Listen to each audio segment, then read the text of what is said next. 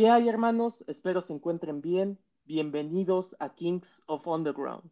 Esta vez presentándoles el episodio 1 de Talking with the Underground en nuestro programa The Underground Show. Esta vez tenemos como invitado a Edgar Arias, miembro y fundador de la banda Umbral. ¿Cómo estás, Edgar? Hola, ¿qué tal, Carlos? Estoy muy bien, muchas gracias por la invitación. ¿Qué tal estás tú? Muy bien, muchas gracias. ¿Listo para iniciar con esta entrevista? Por supuesto, vamos adelante. Ok, perfecto. Me gustaría que nos digas una pequeña introducción para empezar este, acerca de quién eres tú y platícanos un poco acerca de tu eh, trayectoria como músico. Por favor. Claro, con mucho gusto. Eh, mi nombre es Edgar Arias. Como ya mencionaste, yo soy fundador miembro y fundador de Umbral. Eh, Umbral nació, entre otros proyectos, de mi interés por hacer música, por hacer música propia. Este, y bueno, más, más en detalle sobre Umbral, lo que yo puedo decir es que Umbral es un proyecto relativamente nuevo. Comenzamos en 2018 a componer en forma y nuestro primer trabajo, del que ya hablaremos más más adelante nació, bueno, fue publicado en mayo de 2020. Umbral es eh, una banda mayormente de rock y aunque no nos gustan las etiquetas realmente, pues nos gusta describirlo como una fusión entre rock alternativo, rock progresivo, electrónica, eh, hip hop e incluso trap, ¿no? No somos una banda a la que la, cual se cierra, ¿sabes? Siempre estamos buscando qué tomar sobre cada género. Creemos que cada género tiene como que algo muy particular y algo que se puede explotar en la fusión y, eso es algo que nos gusta hacer mucho en Umbral. Ok, perfecto. Mi siguiente pregunta, ¿por qué y cómo es que se inicia Umbral? Umbral es prácticamente mi proyecto de vida, Carlos. Porque sucede que yo tenía muy claro desde niño, desde que se me ocurrió tomar un bajo, el bajo de mi hermano, por primera vez y ponérmelo eh, este, encima, verme al espejo y ese fue el momento en el que yo decidí que quería dedicarme a la música y este y no me bajé de ahí, ¿sabes? Posteriormente eh, me apasioné por el álbum de, de Black Parade de My Chemical Romance cuando yo era pues un, chavito, un adolescente que te gusta, 14, 13, 14, 15 años, estaba eh, de moda todo, todo el movimiento emo y no pude evitar ser parte de él. Hay por ahí algunas fotos vergonzosas que no me gustaría que nadie viera. Entonces, eh, me apasioné mucho por ese tipo de música, como el rock alternativo de, de los 2000. Y siempre supe que quería eh, en algún momento hacer lo mismo que esas bandas que crecí admirando. Así que pasé muchos años estudiando música, eh, desarrollándome como músico y siempre con la mira enfrente hacia un proyecto solista o un proyecto con una banda donde yo pudiera componer y, y dar conciertos. Y sobre todo, más allá de eso, poder trascender en los demás de la forma en que estas bandas trascendieron en mí en su momento, ¿no? Te hablo de bandas como Linkin Park, My Chemical Romance, Green Day. Te repito, bandas que estuvieron muy fuertes en ese momento, ¿no? Sí, época de los 2000. El alternativo prácticamente, ¿no? El alternativo, el emo, el, el nu metal, todo eso. El nu metal, exacto. Y bueno, pues el tiempo pasó rápidamente y ya tras unos buenos años de estudiar música profesionalmente, eh, como que llega un momento, ¿no? Llega un momento en el que dices, bueno, creo que es ahora o nunca, ya se me está yendo el tren. Claro. Y fue en el 2017 que yo me propuse, pues ya hacer algo en forma, porque previamente habíamos lanzado sencillos. Lanzamos un sencillo llamado Disregard, un amigo y yo, del que ya hablaré más adelante. Y otro sencillo llamado Walls en 2016 o 2017 me, parece. Sin embargo, no fue tan en forma, ¿sabes? Era un proyecto muy eh, débil en cuanto a, mm, a, planeación, a estructura. no sabíamos bien cómo llevar eso. Entonces, simplemente te, te repito, en, en, bueno, todo esto parte de que mi amigo y yo, pues, compartíamos ese sueño, ¿sabes? El sueño de la música, del que ya te, te hablé al principio. Sin embargo, eh, tuvimos ahí algunos choques fuertes que lo motivaron a alejarse de nuestra amistad, a romper ese lazo y me quedé solo eh, con el proyecto. Entonces, digo, em, fue difícil, fue difícil porque mm, siempre enfrentarte a algo tú solo va a ser más difícil que enfrentártelo con compañía, ¿no? No sé si estás de acuerdo. Y Totalmente de acuerdo. eso es lo que hacíamos él y yo, nos echábamos la mano con la producción, con la composición, con ya, eh, la parte económica, porque para arrancar un proyecto musical se necesita capital. Entonces, Claro. eh, pues una vez que yo me encontré solo ante esa situación, sí me llegué a, a ser chiquito y, por un tiempo no me animé a publicar nada. Pero, bueno, y de hecho, ¿no? Te, te- estaba contando que fue en 2016 el último lanzamiento que, que hicimos y fue hasta 2018 que yo me animé a continuar el trabajo.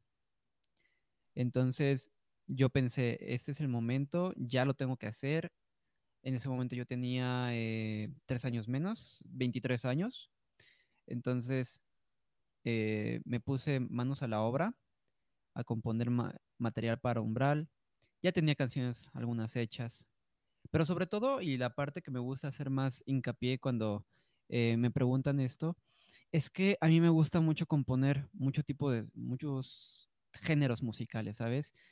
Yo no estoy peleado con nada. Bueno, honestamente no, no escucho el reggaetón, no porque tenga algo en contra de él, sino porque este, no le veo jugo, jugo artístico, ¿sabes? Incluso música que no me agrade mucho, pero tú dices, ah, es- eso te, te demuestra una parte de la sociedad, ¿no? De, de la realidad. No siento que el reggaetón sea el caso, pero bueno, no, no vine a hablar de eso.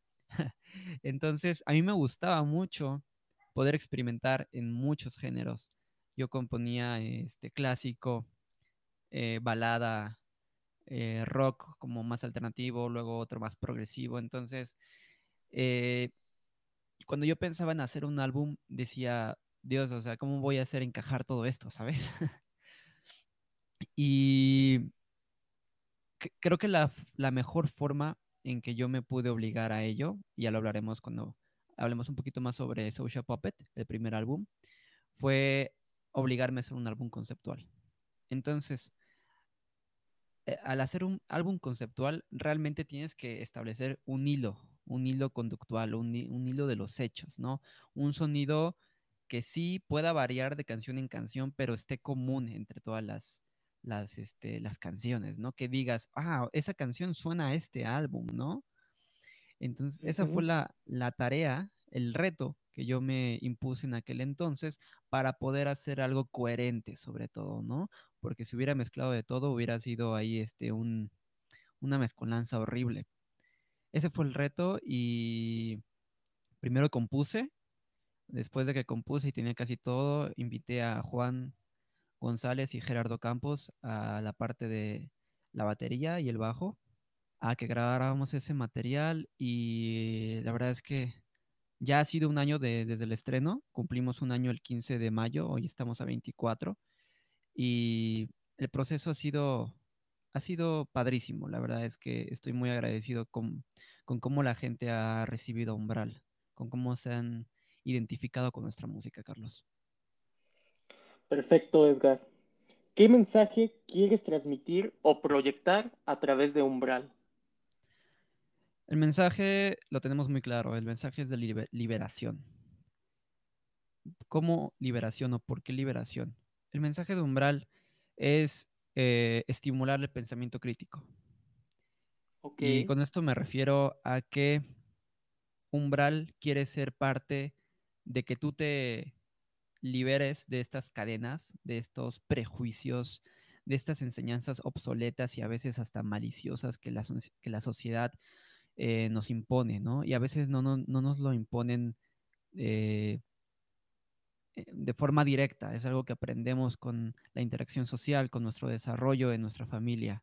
Entonces, muchas de estas cosas, Carlos, yo siento que nos hacen mucho daño. Y no estoy diciendo que la sociedad sea mala per se, sino que hay muchas, muchas cosas que no son buenas para la autenticidad de nuestra personalidad, ¿sabes? Y con esto me refiero a que mm, el daño emocional que, que toda esta estimulación nos puede generar nubla nuestra libertad, nuestra autoestima, nuestra confianza y simplemente nuestra libertad a disfrutar la vida desde ahí. Entonces Umbral te invita a pensar, sobre todo, ¿no? A pensar, a tomar tus propias decisiones. Nosotros no decimos, eh, crean en el cristianismo, crean en el satanismo, crean en el nihilismo, crean este, en lo que sea. Nosotros solamente queremos ser parte de que tú puedas entender tu, tu esencia y tomar tus propias decisiones con base a ella.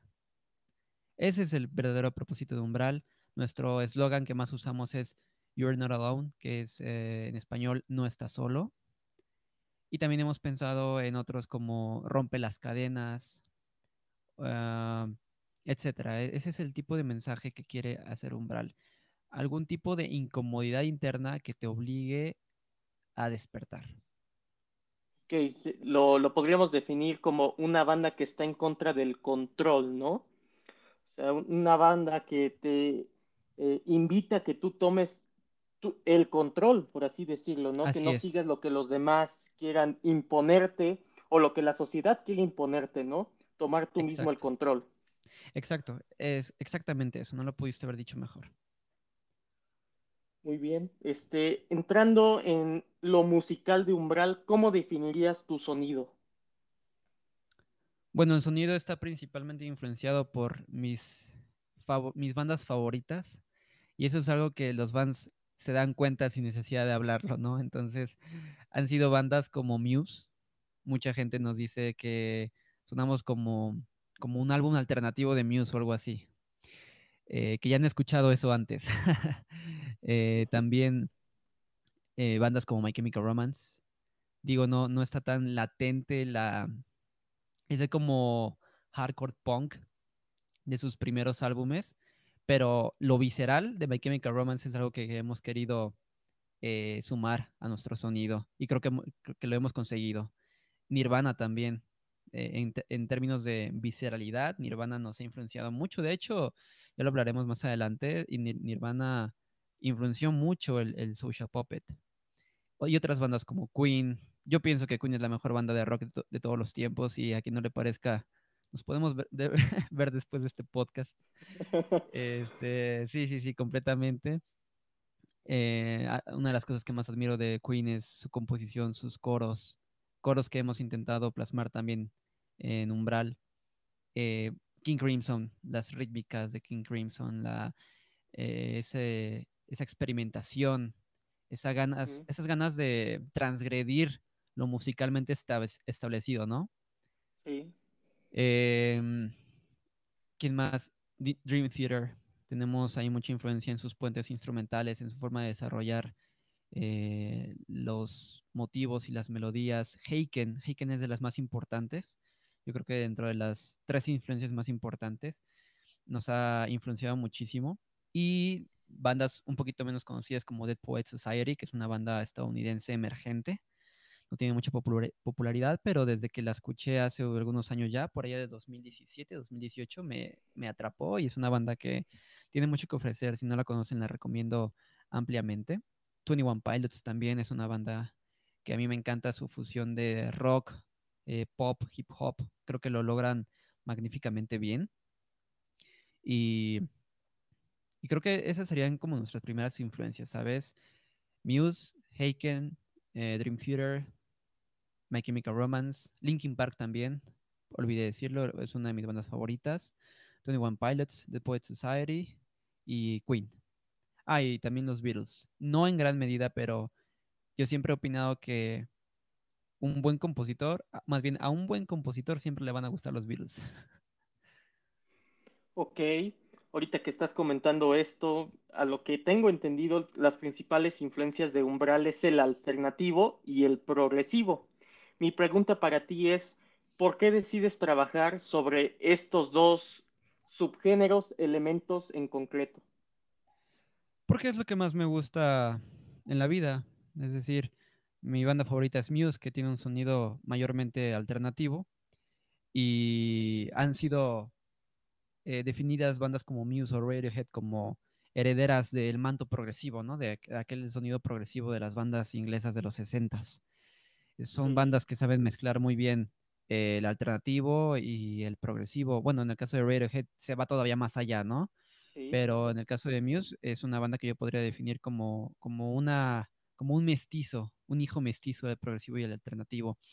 Y en Umbral quisimos hacer eso, pero todavía un poquito más allá, un poquito más progresivo, porque Muse todavía se queda como a mitad del camino, y no porque no puedan, pero simplemente es el sonido que escogieron, y nosotros queríamos ir todavía un poquito más allá del progresivo. Claro, totalmente experimental lo que nos está hablando Edgar y también su trabajo Social Puppet en el cual vamos a hablar a continuación. Eh, Edgar, me gustaría que nos hables acerca de tu álbum conceptual y debut, ya antes mencionado, Social Puppet. ¿Qué nos puedes decir de la temática de este trabajo? A lo que me has comentado se divide en tres partes. Si nos las pudieras explicar, te lo agradecería mucho. Por supuesto. Pues como te comentaba, el desarrollo de Social Puppet surgió de la idea de hacer un álbum conceptual. Cuando yo me senté y me planteé la idea de hacer algo conceptual, me pregunté de qué puedo hablar, ¿sabes? Porque hablar sobre un álbum conceptual o narrarte un álbum conceptual no es una tarea nada sencilla. Y es que las temáticas tienen que ser muy concretas y te encuentras álbumes conceptuales de todo tipo, ¿no? Por darte unos ejemplos, pues podemos pensar en The Wall de Pink Floyd, que nació de la idea de que Roger Waters quería, se imaginaba, ¿no? Poner un muro entre él y la audiencia porque estaba harto de, eh, del ruido, de la interacción hasta cierto punto y no podemos juzgarlo, ¿no? Realmente no sabemos qué, qué se siente estar dando conciertos cada tercer día y enfrentarte a multitudes tan seguido. Entonces nació de ahí el, el anticristo superestrella de Marilyn Manson, que habla sobre la llegada de este ser como infernal, ¿no? A, la tierra. Eh, otros de King Diamond. Eh, ándale, otro excelente ejemplo. El The Black Parade de My Chemical Romance, que te habla sobre un paciente con, con esta visión de un desfile negro antes de morir porque era el lugar a donde su papá lo llevaba cuando niño, ¿no? Entonces, si te das cuenta, son temáticas muy interesantes que se pueden explotar. Entonces, cuando yo me senté a pensar de qué puedo hablar, o sea, qué puedo aportarle a lo que ya hay, qué puedo hacer diferente, se me ocurrieron dos cosas. Bueno, se me ocurrió una cosa relacionada a dos cosas. La primera es que nadie habla del suicidio, Carlos. Hay bandas, como tú y yo ya lo hemos hablado anteriormente, hay bandas que se atreven a hablar, ¿no? Sobre una canción, eh, algunos temas, pero yo no recuerdo y si estoy equivocado, tú me corregirás o algunas personas de entre el público, estamos abiertos a, comentarios. Yo no puedo pensar en un álbum que trate sobre suicidio cometido, ¿sabes? Y quise atreverme a eso. Y de hecho es lo que hacemos muy comúnmente en Umbral y a lo que podemos, em, con algo de lo que podemos definir nuestra esencia, que nos encanta hablar de cosas que la que la mayor parte de la sociedad no quiere hablar. Temas tabú, temas prohibidos, temas incómodos. Entonces es nuestra intención explotar esos temas. Y no desde el lado del morbo, ¿sabes? Sino del lado de que hay alguien que tiene que hablar de esas cosas que nadie quiere hablar. Entonces, esa fue mi primera idea. Eh, hablar de algo necesario. Y la segunda fue hablar de algo que yo haya experimentado. Y como ya lo he hablado con diferentes entrevistadores, Carlos, y me abro a, exponerlo, yo fui víctima de estos pensamientos suicidas por mucho, mucho tiempo durante mi adolescencia y mi adultez. Todavía soy relativamente joven, pero este ha sido un tipos de pensamientos que están o que estuvieron constantemente en mi psique y que yo al haber encarnado esos tipos de, de, ese tipo de ansiedad, de estrés, de sufrimiento, me sentí una persona adecuada para hablar. Entonces, eso, eso fue la raíz de, Social Puppet. Y como me preguntabas, ¿de qué hablan los, las secciones? Bueno, al ser un álbum conceptual, sabía que tenía que hacer como tipos actos, como en una obra de teatro. Y de hecho es así como eh, nos interesó desarrollarlo. Porque mm, la primera introducción, digo, el primer eh, pasaje, habla sobre los pensamientos de este personaje del que, del que presentamos. ¿Quién es? No lo sabemos. No le, no le pusimos un nombre, no le pusimos una edad, porque no queríamos, con toda la intención. Y la intención es que cualquier persona se pueda identificar con él. Porque todos podemos ser esa persona. Él habla sobre sus pensamientos sobre la sociedad, lo jodido que está respecto a lo que le han impuesto, ¿sabes? Que está harto de que le estén diciendo qué hacer, cómo hacerlo, eh, cuándo hacerlo, en qué creer. Eh, casi, casi lo están obligando a ser una persona que él no quiere ser. Y eso es algo que nos pasa a muchos de nosotros, ¿sabes? Queramos aceptarlo o no. Y durante las tres primeras canciones habla sobre eso. En, Sueño, Sueño es como una canción de introducción donde los demonios de este protagonista dan el discurso, ¿no? En líneas de la letra como eh, la vida es todo menos lo que tú piensas que es, o la vida es un sueño, o nuestra, nuestra historia no es importante, pero mi mente está podrida. Con esto hace referencia a que nuestras experiencias son compartidas, ¿sabes?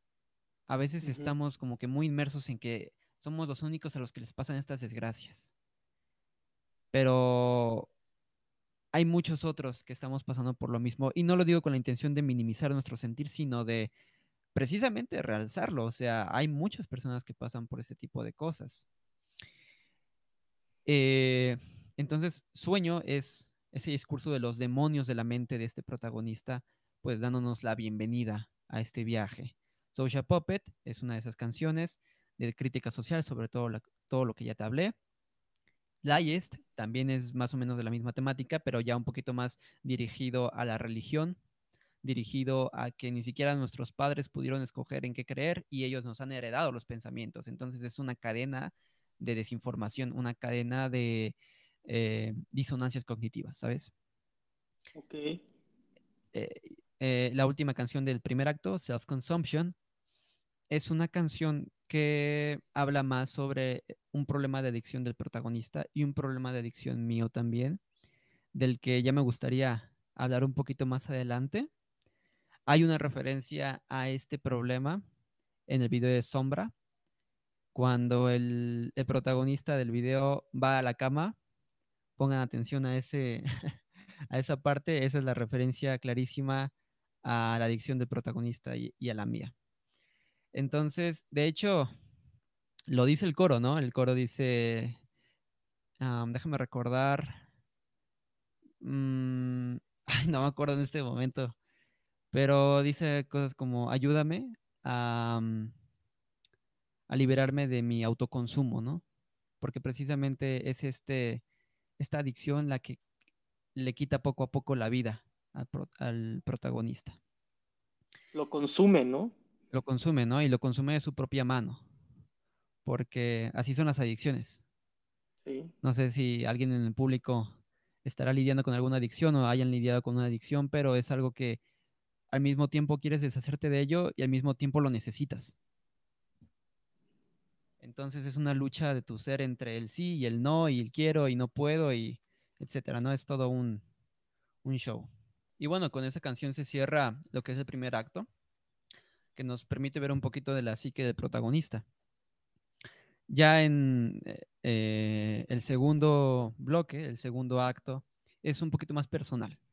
Esta vez no hablamos sobre la psique de, más bien no, no la psique, sino la crítica al sistema. Sino los sentimientos del protagonista, eh, sus relaciones interpersonales. Comienza con Sombra, que es una de las canciones más queridas por el público. Sombra es una canción muy personal, Carlos. Abriéndome contigo y con la audiencia, Sombra es una canción que yo le dediqué a mi padre en mi deseo de no convertirme en lo que él es. Que eh, no me dejarán mentir, a veces las enseñanzas de nuestros padres pueden ser buenas y en parte somos lo que somos gracias a ellos, pero hay cosas que se plantaron ahí, ¿no? Desde niños y han crecido al punto de cegarnos, ¿no? De em, incluso a veces sacar lo peor de nosotros. Entonces, Sombra habla sobre eso, sobre mi intención de liberarme de esas enseñanzas, de esas conductas y, e invitar a, la audiencia de Umbral a hacer lo mismo, a liberarse de aquello que nos ha enseñado que sabemos que no está bien, que sabemos que nos puede destruir, ¿no? Después, Everything of You, eh, una de las baladas del álbum, la primera balada, está totalmente influenciada por Queen. Eh, yo me inspiré muchísimo en You Take My Breath Away y Love of My Life de Queen. Y esta, esta balada ya habla un poquito más sobre sensaciones positivas del protagonista, ¿no? Él describe a su amada, lo que significa para él. Y es básicamente eso, es como una ventanita a algo de lo que el protagonista está agradecido y podemos ver que está claramente enamorado. Eh, siguiente me parece que es Married with the Evil. Esta canción precisamente habla sobre la amistad que el protagonista ha tenido durante su vida con, pues, su amigo más cercano, ¿no? Y el derrumbamiento de esta relación. Si eh, ahondamos un poquito más en la letra, el coro dice, regrésame a mi amigo, eh, tus mentiras saldrán a la luz eventualmente. Entonces, esta, esta canción habla particularmente de, de cómo perdió a su mejor amigo y eh, ya en mi vida personal, esto obviamente es algo que me pasó y digo obviamente porque ya hasta estas alturas se podrán dar cuenta de que mucho de Social Puppets está basado en mi experiencia. Y efectivamente esta persona con la que yo planeaba hacer una carrera musical, que era mi mejor amigo, eh, digamos, digámoslo entre, entre los frikis, fue seducido por el lado oscuro de la fuerza, ¿no? Eh, sí, sí, sí. Em, digo, ya, e, esa también es una historia para otro podcast, a lo mejor, ¿no? Pero eh, sí hubo una... Un, rompimiento de ahí, y es que las amistades pueden doler tanto como una ruptura de pareja, ¿sabes? O incluso más. Bien nos dicen que los amigos siempre van a estar ahí y tu pareja no, ¿no? Y bueno, yo, le, yo diría que ninguno, ninguno seguro que esté, pero este, de eso va, de eso va Married with the Evil, de mi rabia hacia esta persona que nos separó, ¿no? Injustificablemente. Y bueno, eh, sigue Monogamia, que es una versión sobre, más bien una visión sobre lo que el protagonista piensa sobre la monogamia, que también es tema para otro, eh, otro podcast. Mm, de hecho, tenemos pensado hacer eh, mini, mini episodios para cada, de las cada una de las canciones para que podamos ahondar muy bien en, sus temas, ¿no? Y debatirlos como en una mesa desde el punto de vista social, ¿sabes? Porque creemos que hay mucho jugo para eso. Sí, claro. Es, un, álbum que se puede explotar, ¿no? En, las diversas temáticas que contiene. Exacto, podemos hablar de traumas, podemos hablar de sociedad, podemos hablar de eh, depresión, de adoctrinamiento, o sea, de muchas cosas. Y bueno, de eso es en mayor parte monogamia. Y em, December 4th, que ya es la última de este segundo acto, habla sobre una experiencia que tiene el protagonista, que es el principio de su fin.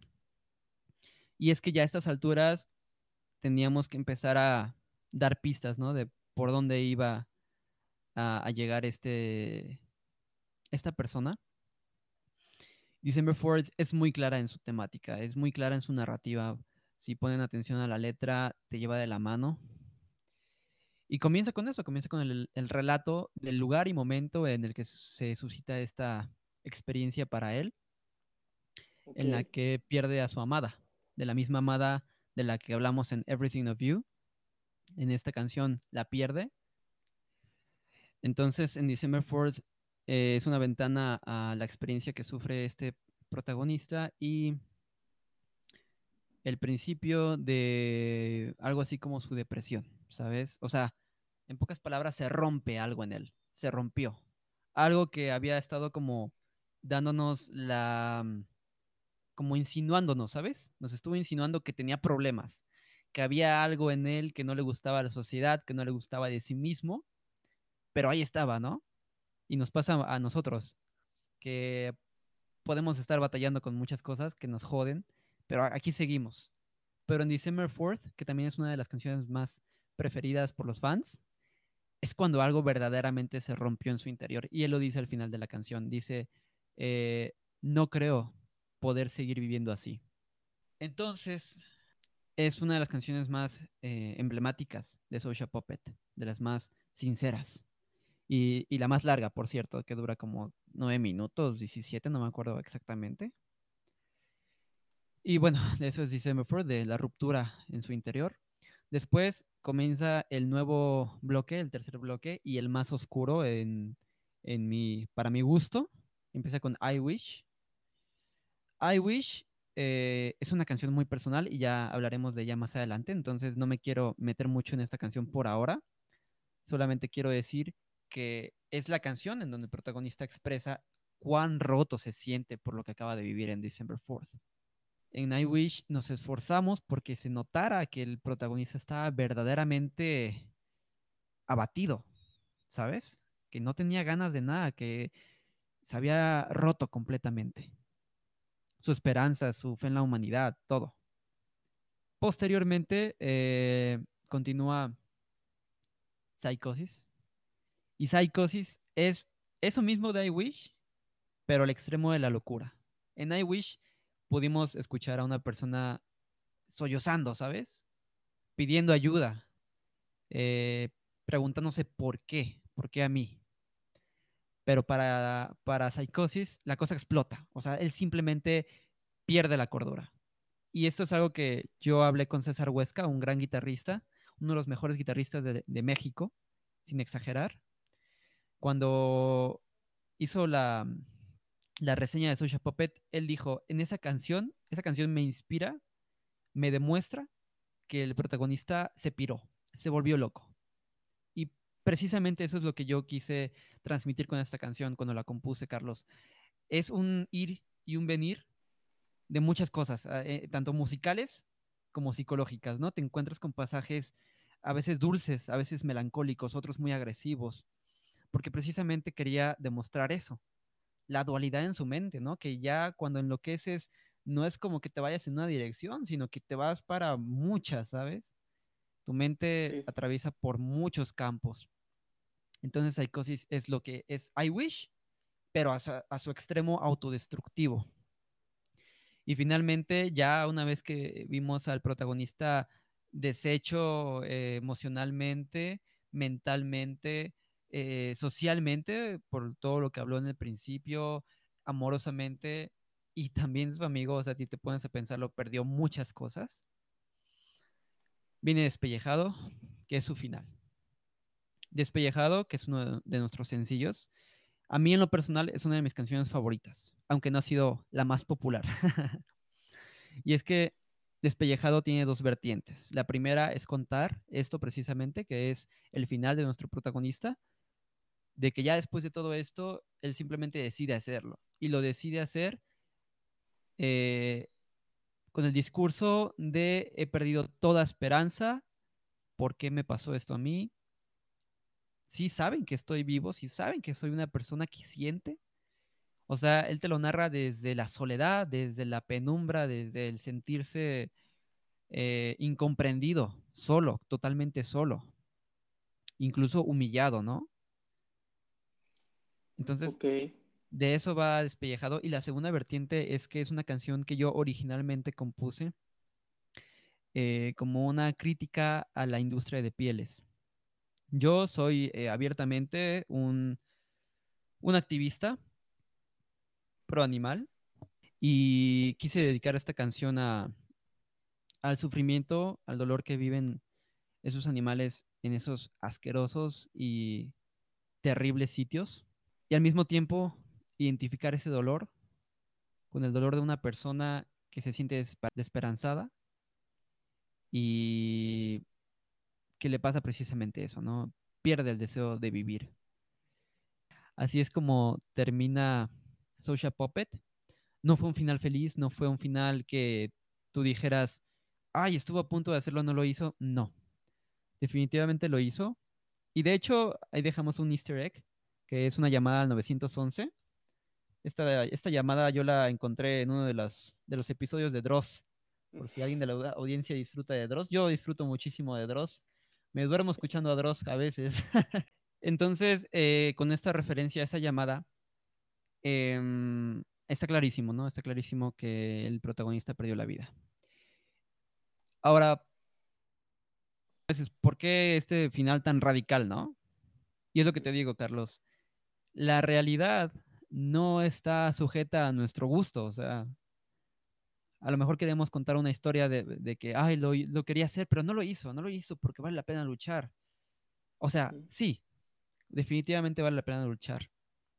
Pero hay otros casos en los que hay individuos que no pudieron o que ya no quisieron. Y no hubo motivos, ¿no? También no hubo motivos, ¿no? No hubo motivos.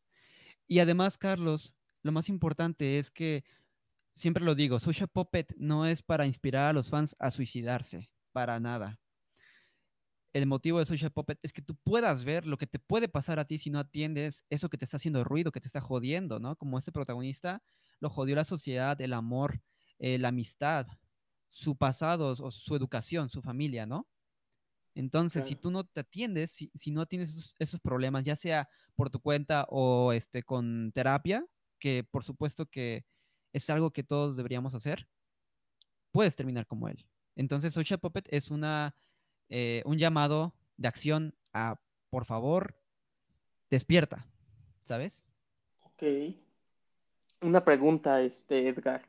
Eh, ¿Tú qué recomendarías a las personas o incluso personas que nos están escuchando, que están este, peleando, que están en duelo contra estos sentimientos como la de la depresión o incluso sentimientos suicidas? ¿Qué les recomendarías para este, poder salir de ello o poder este, eh, pelear contra estos sentimientos?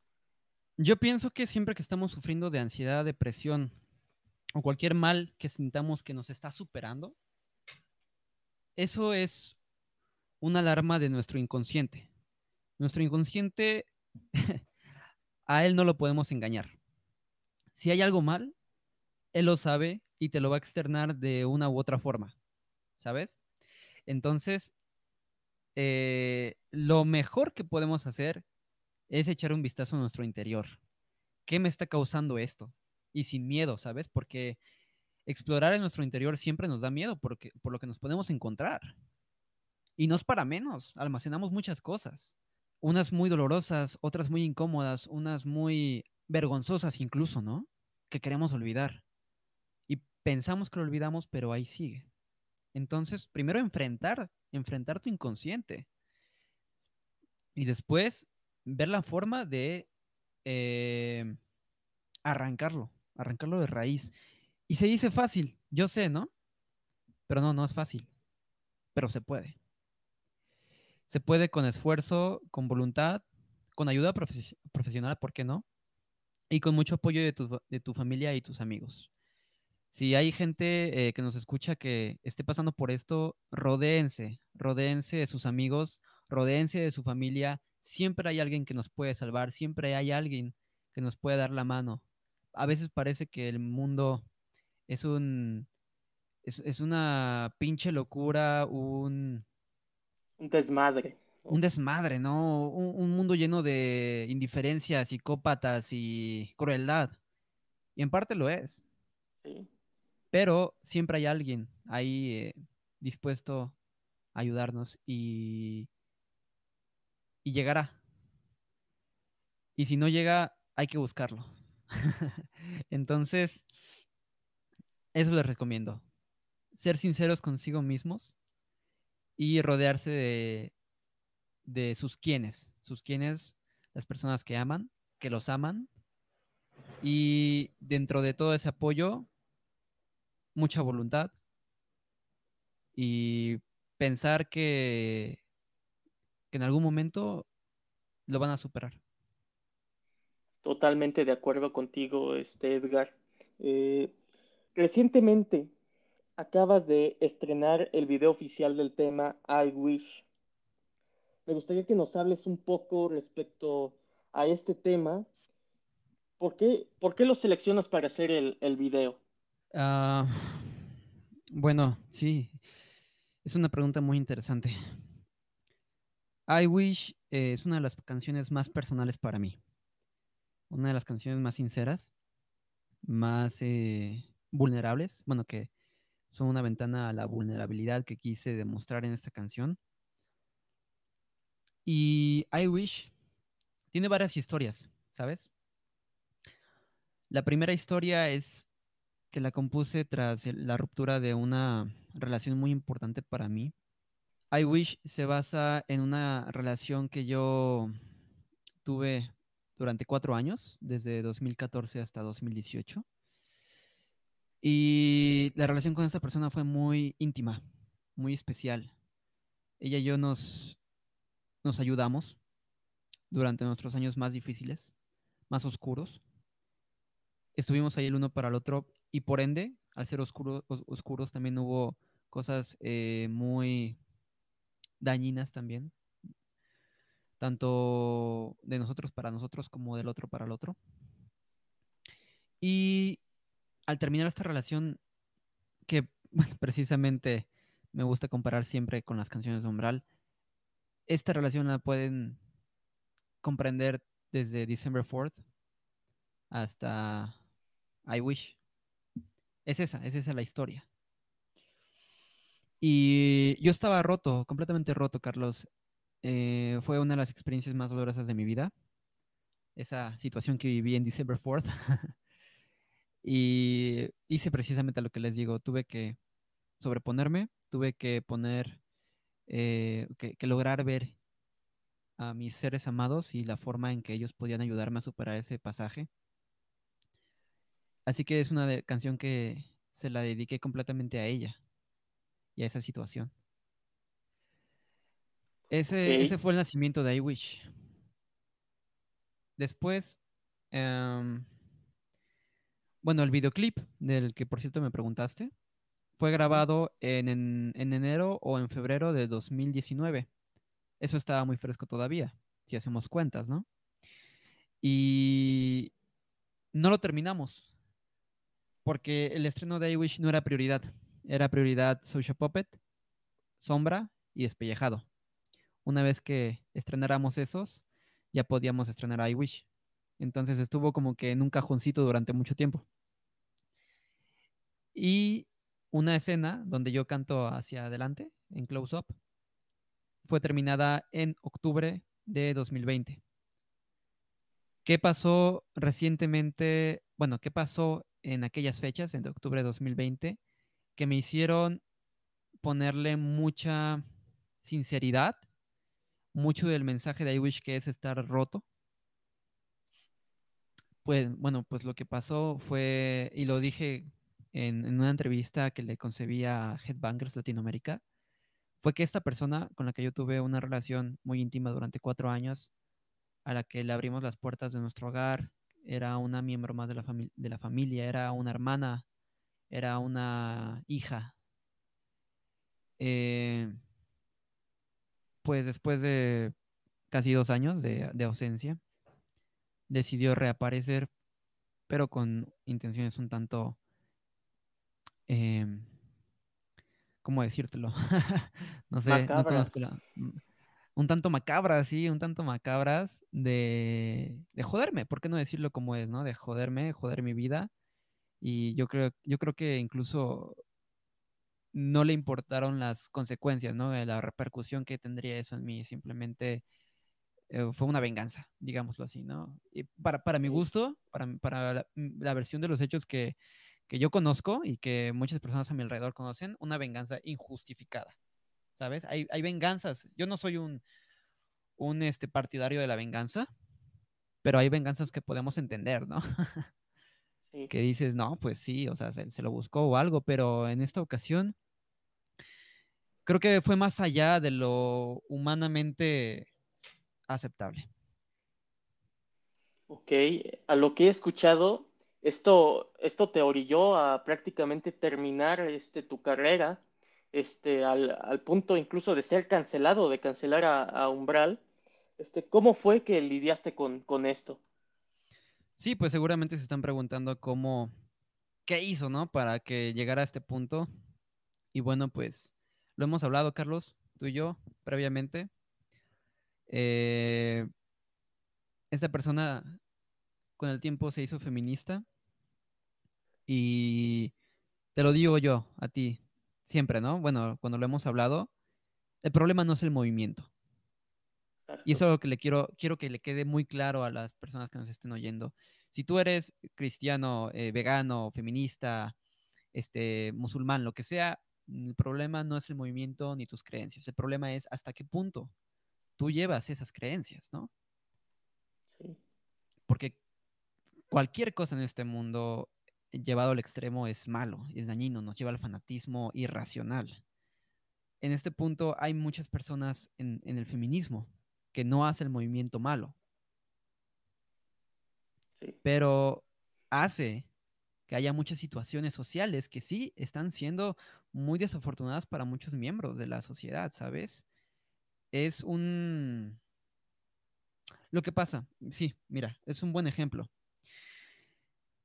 Cuando mi mejor amiga se enteró de esto, de estos asuntos, que de hecho ella estuvo ahí muy, muy, muy cerca de mí cuando sucedió todo esto, lo cual le agradezco mucho. Su nombre este, es Nadia. Nadia, te mando un saludo si nos está escuchando. Un saludo, Nadia. Mi mejor amiga, una persona realmente increíble. Es que eh, fue, fue, fue lo siguiente, Carlos. Cuando nosotros estamos en una situación de peligro, de vida o muerte, nos agarramos de lo que podemos, ¿no? Si estás eh, golpeando a una persona por tu vida, si estás a punto de, ser este, macheteado, este, asaltado, te apunta como un arma, te defines con lo que tengas al alcance, ¿no? Y eso es algo que tiene que ver con la cultura de cancelación. ¿Qué haces tú para defenderte? Agarras lo primero que ves, ¿cierto? Una piedra, un palo, tus puños, lo que sea, con lo que te puedas defender. Esto es un mecanismo eh, reptiliano de nuestro cerebro. Está bien, ¿qué pasa? Este comportamiento, esta conducta de, salvar tu vida, de estar en peligro, cuando lo combinamos con la era digital.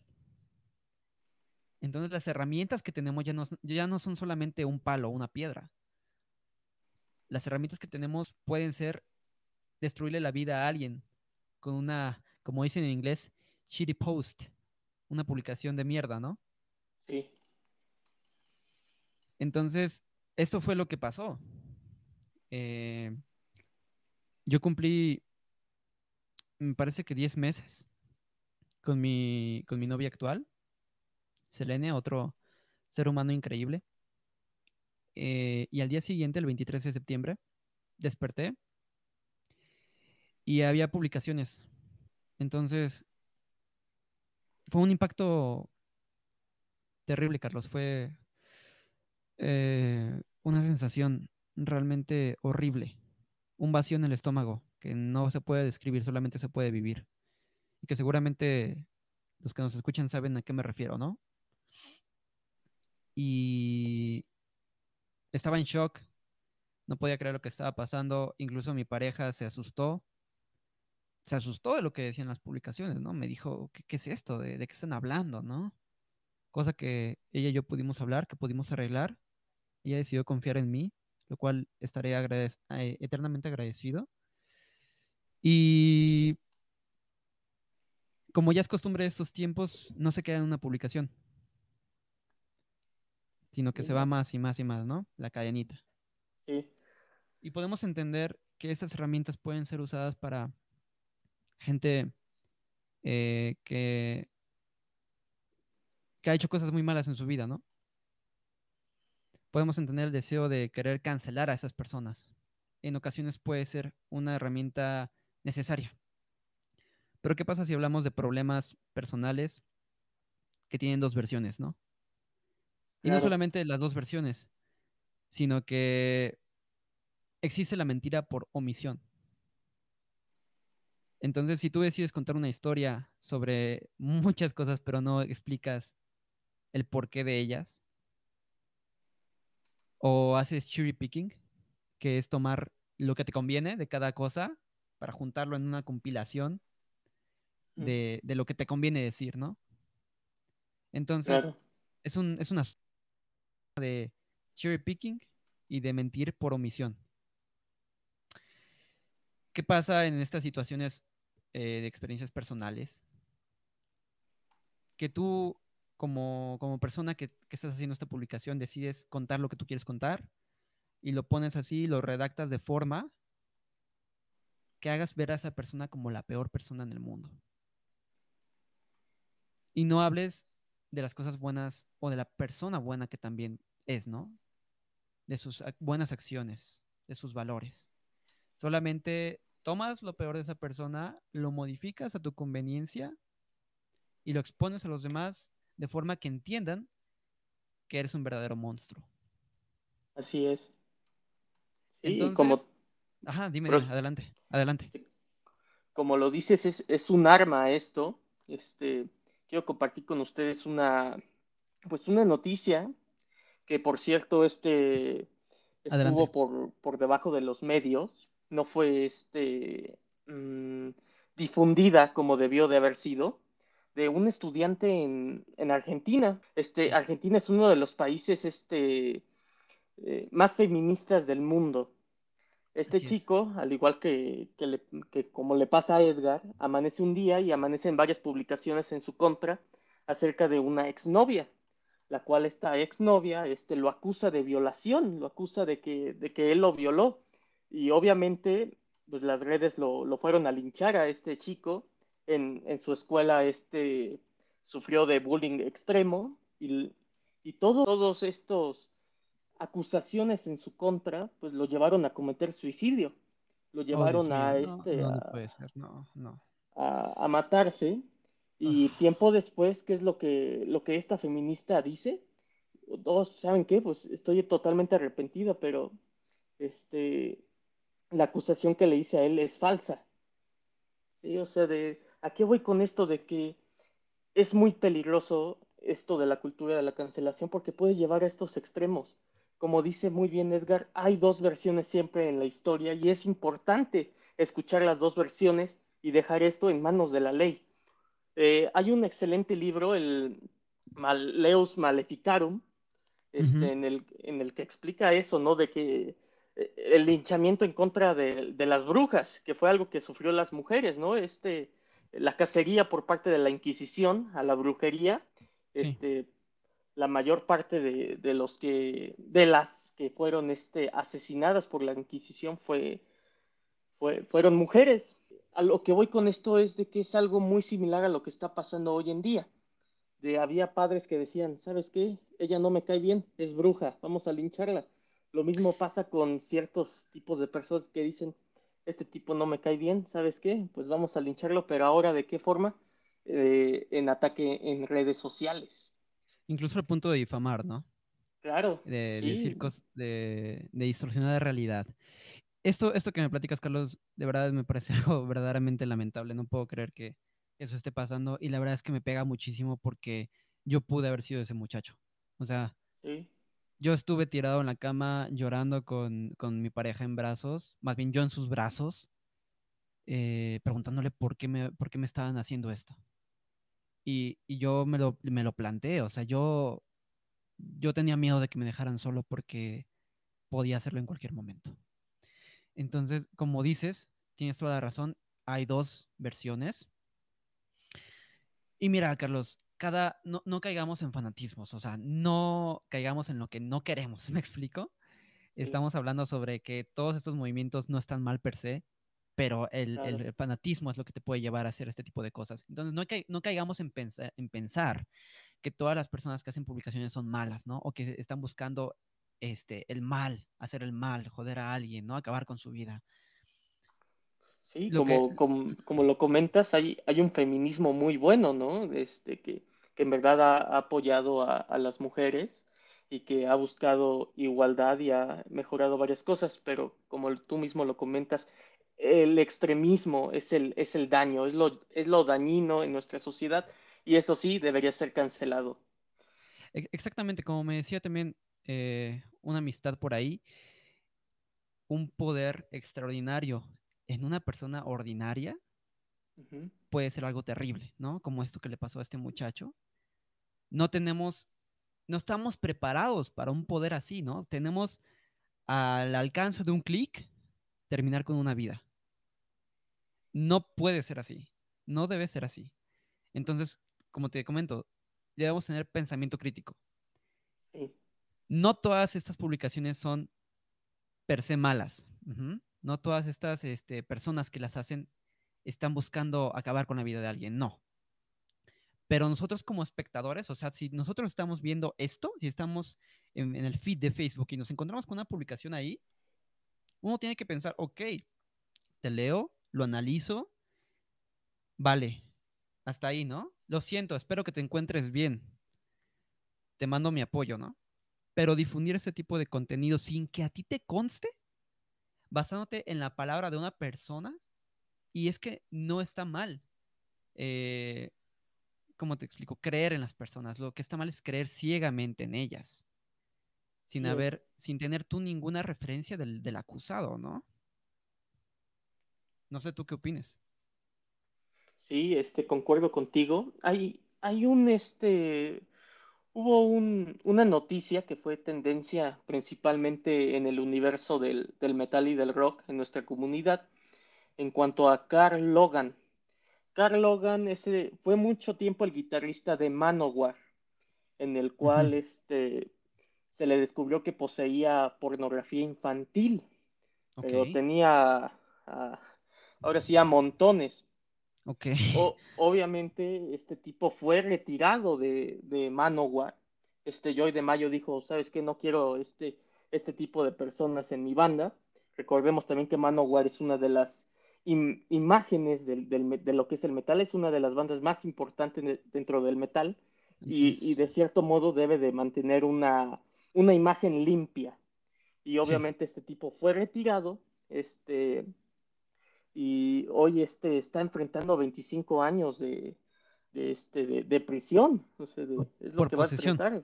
Sí por posesión de, de, este de esta pornografía infantil. E, y, es a lo que voy de que hay ciertos aspectos que en verdad se deben de eliminar pero siempre analizándolo no porque de cierto modo este por ejemplo hoy, hoy hoy en día tenemos el caso de David Elfson ¿no? Sí. Que acaba de hacer otra noticia, este mundial, en el que primero se le acusó de, pedofilia. Después este, salen unos videos donde el señor está haciendo cosas indebidas con, con, una chica joven, la cual posteriormente la chica dice, oye, ¿sabes qué? Soy mayor de edad, esto estuvo... Este, consensuado. Consensuado, exacto. Pero he aquí el problema de que la persona que difundió los videos de Evelson en, esos actos, vamos a decirlo así, inmorales, inmorales, inapropiados, la que difundió los videos fue, fue la chica. Ok. Y pasó los videos y ¿qué esto? ¿Qué fue lo que, lo que pasó? Pues afectó la carrera de Evelson. Ahora está fuera de Megadeth y muy probablemente en mucho tiempo no se va a recuperar del todo. Y también una lástima, este, que puede ser que ya nunca regrese a Megadeth. Así es. Y como decimos, Carlos, o sea, no podemos decir, ay, este, mugre, mugre vieja, ¿no? Este, su mentirosa o lo que sea. No, porque nosotros no conocemos los hechos como sucedieron. Así Tomar es, una postura radical es irresponsable y es todavía más irresponsable con el daño que puede representar para estas personas. A él lo sacaron de Megadeth, ¿no? Pero a un chico en Argentina le costó la vida. Entonces, mientras esto no se tipifique, la responsabilidad debe caer entre los espectadores. Y yo lo hacía desde antes, desde antes que me pasara esto. Yo veía una de esas publicaciones y yo seguía avanzando. O sea, yo no me metía en eso. ¿Por qué? Porque no se, no se necesita mucha materia para saber que, que no puedes comparar algo que te están vendiendo tan amari- co- amarillo, ¿sabes? El- refiriéndome El a lo, amarillismo, a ¿no? lo- ajá, al, al amarillismo, o sea, e- es amarillismo en redes sociales. Es una situación personal del día al día. Pueden ser desafortunadas, pueden ser violentas, pueden ser, sí, yo, yo, yo acepto que pueden tener problemáticas verdaderas, pero que son complejas, son complejas de entender. Y si lo reduces a esa persona es un verdadero monstruo, ¿no? Esa persona vive para hacer sufrir a los demás. Ahora, Carlos, tú me estás hablando de que, de que fueron encontrados con pornografía infantil, Sí, ¿no? Eh, tú me estás hablando de que este chico fue acusado por violación y ni siquiera lo hizo, ¿no? Así es. Abriéndome aquí, a- abriéndome aquí con, con todos los oyentes, ¿sabes por qué me acusaron a mí en un principio? No, Por ser infiel. E- Eso fue. Eso No, fue, no o sea, sí, sí, sí, todo, todo, todo, todo el borlote fue porque me acusaron de ser, ser infiel y fui infiel, lo acepto, tengo los huevos para aceptar eso. Me he equivocado y me, me he equivocado muchas veces en mi vida y aprendo cada una de mis lecciones. Eh, y pues, no sé si haya alguien en el público con también los huevos de juzgarme desde su perfecto estándar de moralidad. Pero sí, o sea, esa es una representación muy precisa de lo que te digo. Es, un poder muy grande que puede servir para difamar casos de verdadera injusticia social, ¿sabes? Ujú, Pero también puede estar al alcance de una niña de 20 años que acaba de hacer un berrinche porque su novio la engañó y decide acabarle la vida. Así es. Entonces, de reflexionar y, y- y de mucha educación. Necesitamos mucha educación en estos temas. A la gente no Claro, le te- gusta. Ellos quieren una postura, se casan con la postura y no nada más con esto. Si te das cuenta, sucede en muchos ámbitos. Lo dice mi canción Liest. La gente hace su identidad su verdad. Y si atentas cont- contra su identidad, contra lo que han escogido, se pierden a sí mismos. Entonces, ¿qué hacen? Lo retienen. Aunque estén equivocados, no importa, lo retienen. Aunque esté comprobada científicamente que tal cosa no está sucediendo, lo retienen porque es parte de su identidad y ellos ya escogieron esa postura. ¿Qué podemos hacer contra esto? Que a lo mejor a todos nos puede pasar, a mí me ha pasado, ¿no? Me, me he casado con una idea. ¿Qué nos Sí. puede pasar? Educarnos, leer, informarnos, fuentes confiables, reflexionar. No, no todo está en la información que leemos, también está en nuestra cabeza si nos ponemos a reflexionar. Ser críticos, ¿no?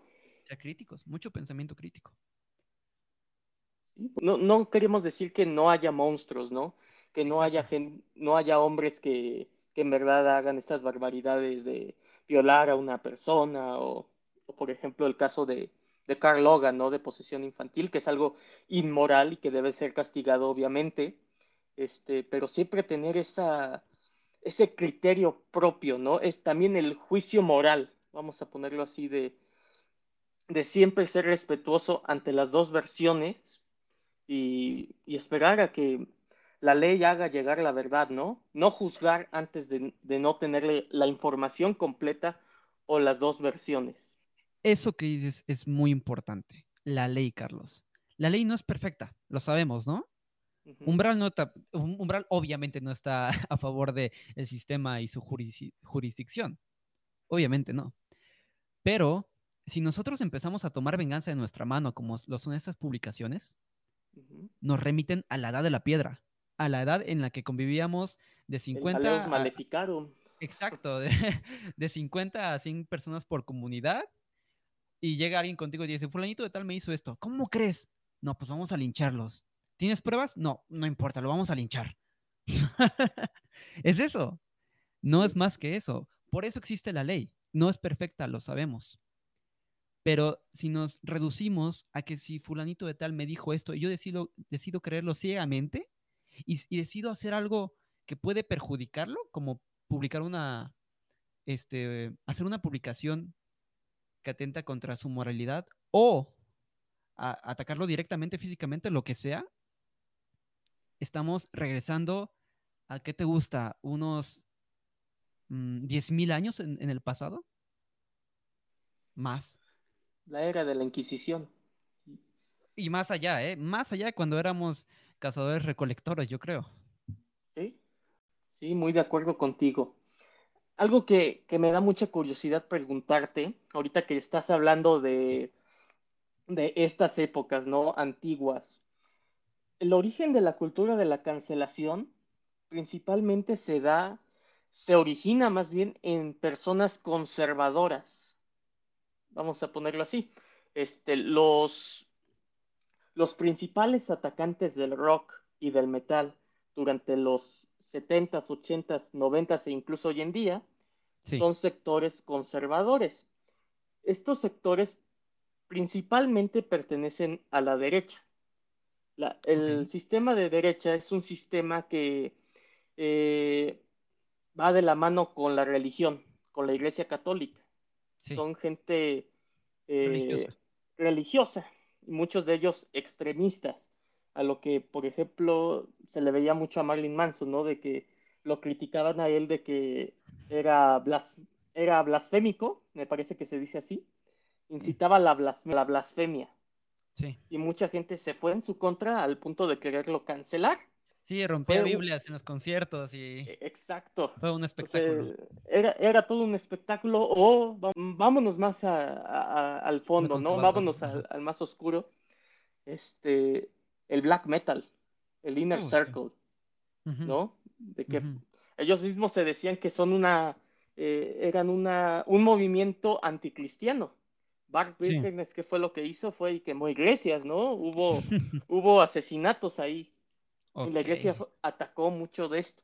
¿A qué voy con esta idea? De que hoy en día los movimientos que están cancelando son movimientos que de una u otra manera pertenecen a la izquierda. ¿A qué sí, voy con esto de movimientos como el feminismo? No todas, vuelvo a aclarar, como Black Lives Matter, los demócratas, todo aquel que no piense como ellos, ¡puf! cancelado. ¿Tú qué opinas acerca de esto, de este cambio de papeles? Yo difiero, yo difiero, Carlos. Yo no creo que sea una cuestión de derecha o izquierda. Ok, Yo creo que es una cuestión de intolerancia, de gente intolerante. Esta gente que te quiere vender la tolerancia es gente intolerante. Es una paradoja.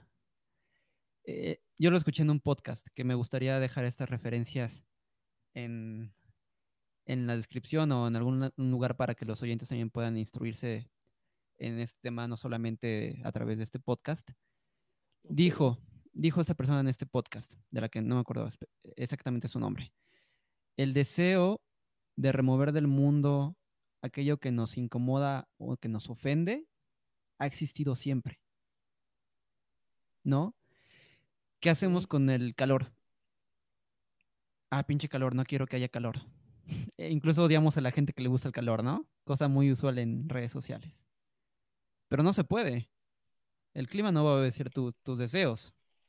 No puedes hacer nada más que enojarte, ¿no? Bañarte, quitarte el calor, no sé cómo le vayas a hacer. Pero ¿qué pasa cuando... Bueno, y por esto mismo es que la gente antes no hacía más que un coraje, ¿no? Estaban en, su- en los ochentas viendo algo en televisión que los ofendiera, pues que no pasaba de un coraje, ¿cierto? Sí, ¿Qué pasa ahora cuando tenemos estas herramientas que nos dan el poder de, te repito, arruinar vidas? Que si algo nos ofende, yo sea de, de- de- de derecha, de izquierda, digo porque las feministas son de izquierda, sí, los este, religiosos son de derecha. así es. Entonces, yo sea de izquierda o de derecha, voy a buscar los, bueno, no, más bien, aprovechar los medios que estén a mi alcance para terminar con aquello que me ofende, que me incomoda, que no puedo aceptar desde mi inmadurez emocional. Esos, Que va en contra de mi movimiento, ¿no? de mi movimiento, de mis creencias, de mi persona, de lo que sea, ¿no? Y, y es que eh, tampoco estamos diciendo que esté mal protestar. La protesta debe estar presente siempre porque siempre hay la posibilidad de un cambio para bien. Claro. Pero cuando no, no viene del cambio social, sino viene del capricho emocional, ¿sabes? Es ahí cuando se tornan peligrosas todas todos estos medios, todas estas herramientas. Eso es lo que yo pienso. Que es muy interesante, la verdad, de analizar y reflexionar lo que acabas de decir. Eh, amigos, se nos está agotando el tiempo. Eh, entramos ya a la fase final de esta entrevista, de este podcast. Agradecemos mucho que nos estén escuchando. Eh, Edgar, a tu juicio, ¿cómo podríamos resolver esta situación o problema llamado cultura de la cancelación? Eh, bueno, yo pienso, y lo reafirmé en, uno de los podcasts que ya compartiremos con ustedes, que a sí misma se va a consumir. En algún punto va a explotar. Mm, este poder que tenemos mm, nos va a sobrepasar. Esa es una hipótesis. ¿Terminará la, la cultura de la cancelación con eso? No lo sé. Pero no sé si utópicamente o ideológicamente, yo veo que la mejor solución es educación. Y es que la educación es la solución a todo. a todo, Carlos, a todo, a todo, a, la pobreza, a, la desigualdad, al desempleo, a todo. La educación es la respuesta. Si, si forjamos gente con pensamiento crítico, que sean capaces de ver los hechos analizar, reflexionar, emitir un juicio, estamos del otro lado. Y movimientos, eh, eh, más bien situaciones inmaduras, situaciones amarillistas, van a perder fuerza. Porque a gente cultivada no le interesa el chisme, ¿sabes? Sí. Bueno, bueno, a mí me, encanta el chisme, pero el chisme entre mis, entre mis allegados, ¿no? A mí que me importa. todos yo creo que nos gusta el chisme, ¿no?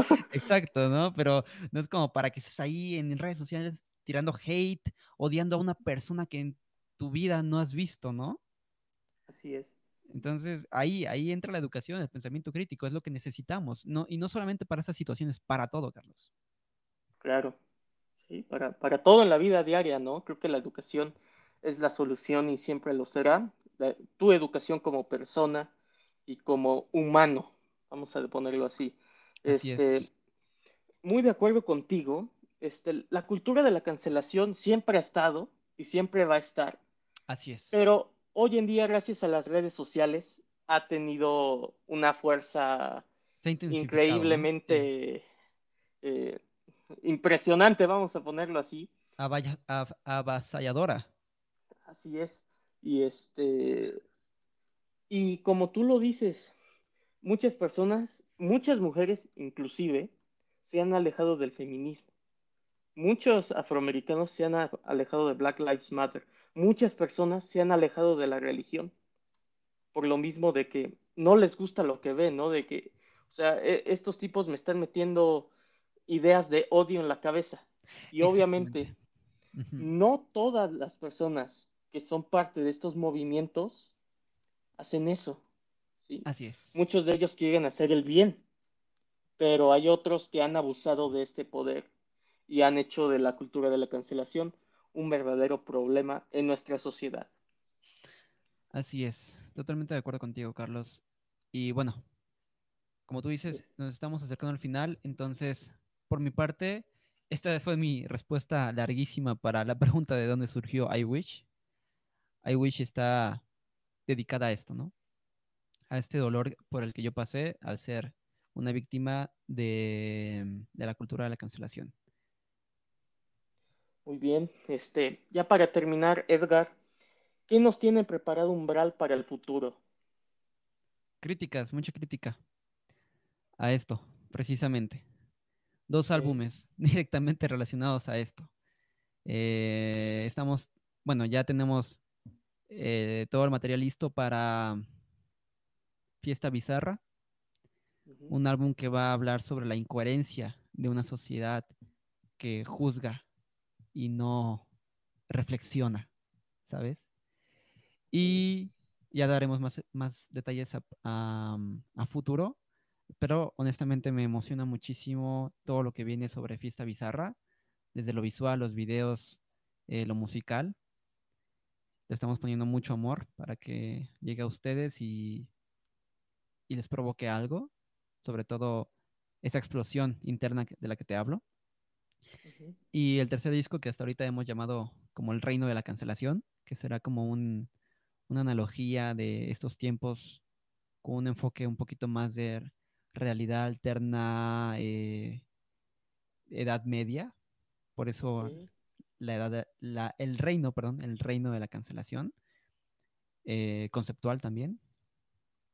Y ya estamos en composición, maquetación de ese trabajo, que yo yo espero que Fiesta Bizarra salga a principios de 2022.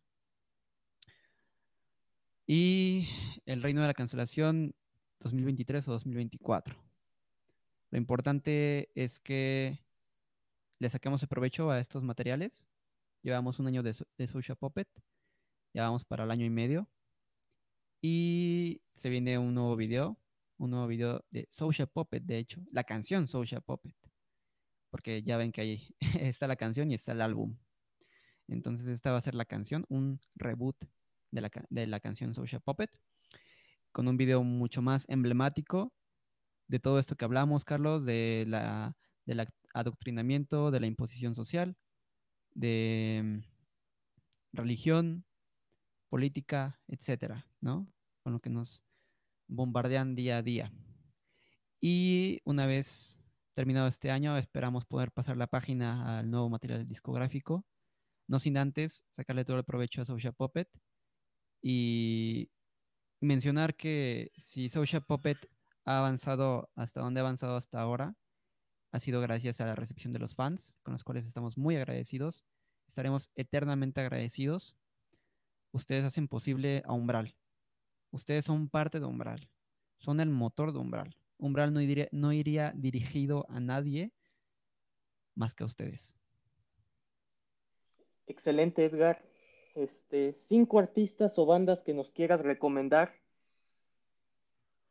A mí me gustaría recomendar em, algunos que no sean tan conocidos, porque ya todos conocemos a los más conocidos y, y también hay que dar la oportunidad a nuevas propuestas.